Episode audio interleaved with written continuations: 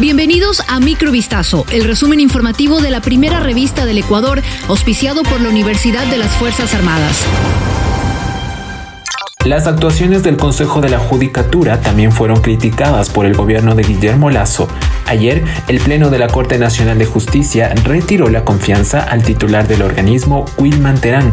Asimismo, la Fiscalía General del Estado cuestionó los últimos acontecimientos que implican al ente. Los pronunciamientos ocurren después de que en una sesión extraordinaria, el pasado sábado 19 de agosto, la Judicatura resolviera la remoción del juez Walter Macías. El magistrado destituido conocía del caso de tráfico de influencias que se lleva en contra de dos vocales del organismo. Como lamentables e ilegales fueron calificadas las actuaciones de la Judicatura por parte del presidente Lazo, a señalar que lesionan gravemente la institucionalidad y la seguridad jurídica del país. Mediante un comunicado, el gobierno también enfatizó que el vocal Javier Muñoz, pese haber sido colocado por la función ejecutiva, no representa a su administración. Tras la derogación del artículo 18 del reglamento de las elecciones extraordinarias por parte del Consejo Nacional Electoral, la modalidad de votación que se empleará en la segunda vuelta de los comicios presidenciales y la repetición de los comicios legislativos de las circunscripciones del exterior pasará a ser presencial en lugar de telemática. El reajuste en el sistema de votación dirigido para los electores que residen en el exterior se llevó a cabo tras el registro de fallas en el sistema de voto en línea a lo largo de la jornada electoral del 20 de agosto en la que la ciudadanía eligió un binomio presidencial, asambleístas y una respuesta para un referéndum de enfoque ambiental. La resolución que entraría en efecto el 15 de octubre de este año, día en que se realizará la segunda vuelta de los comicios presidenciales y será aprovechado por el CNE para repetir las elecciones legislativas en el exterior, fue anunciada por las autoridades electorales durante una sesión celebrada este lunes. La subvariante EG.5 del coronavirus fue detectada la semana pasada en Ecuador, así lo confirmó el Ministerio de Salud Pública al detallar que se trata del primer contagio en un paciente de la provincia de Pichincha. El paciente no contaba con todas las inmunizaciones.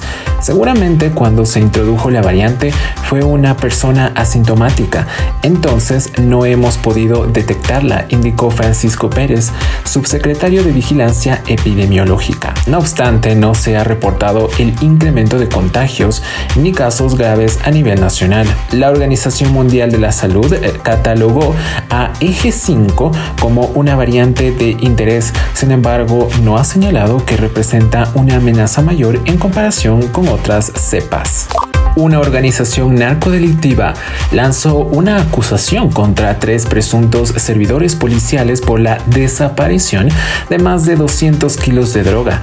El hecho es investigado por la Policía Nacional. Las agencias investigativas de la institución están verificando la procedencia y la veracidad de un video en el cual los integrantes del grupo delictivo mencionan los nombres de los supuestos uniformados que participaron en un operativo llevado a cabo dentro de un domicilio de la ciudad de la Samanes 5, norte de Guayaquil, el pasado 17 de agosto. En rueda de prensa, el comandante subrogante de la zona 8, Favari Montalvo, dio detalles de cómo se dio la intervención policial en la vivienda, donde según la organización Narco se habría perdido su droga. De acuerdo a los reportes policiales, a las 2 y 30 de ese miércoles 17, policías del distrito Modelo, por pedido del EQ 911, se movilizaron hasta aquella casa debido a una alerta de un supuesto baleado. Al llegar los agentes constataron que las cerraduras de la vivienda estaban destruidas, mientras que adentro estaba una persona herida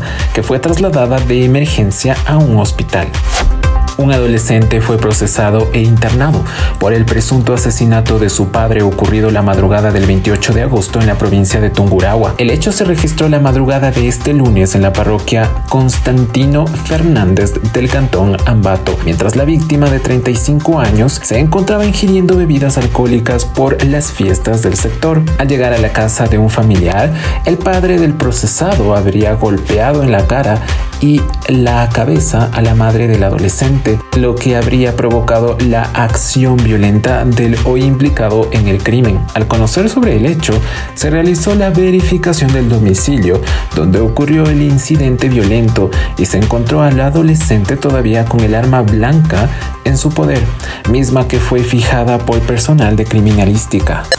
Microvistazo fue auspiciado por la Universidad de las Fuerzas Armadas. Volvemos mañana con más. Sigan pendientes a vistazo.com y a nuestras redes sociales.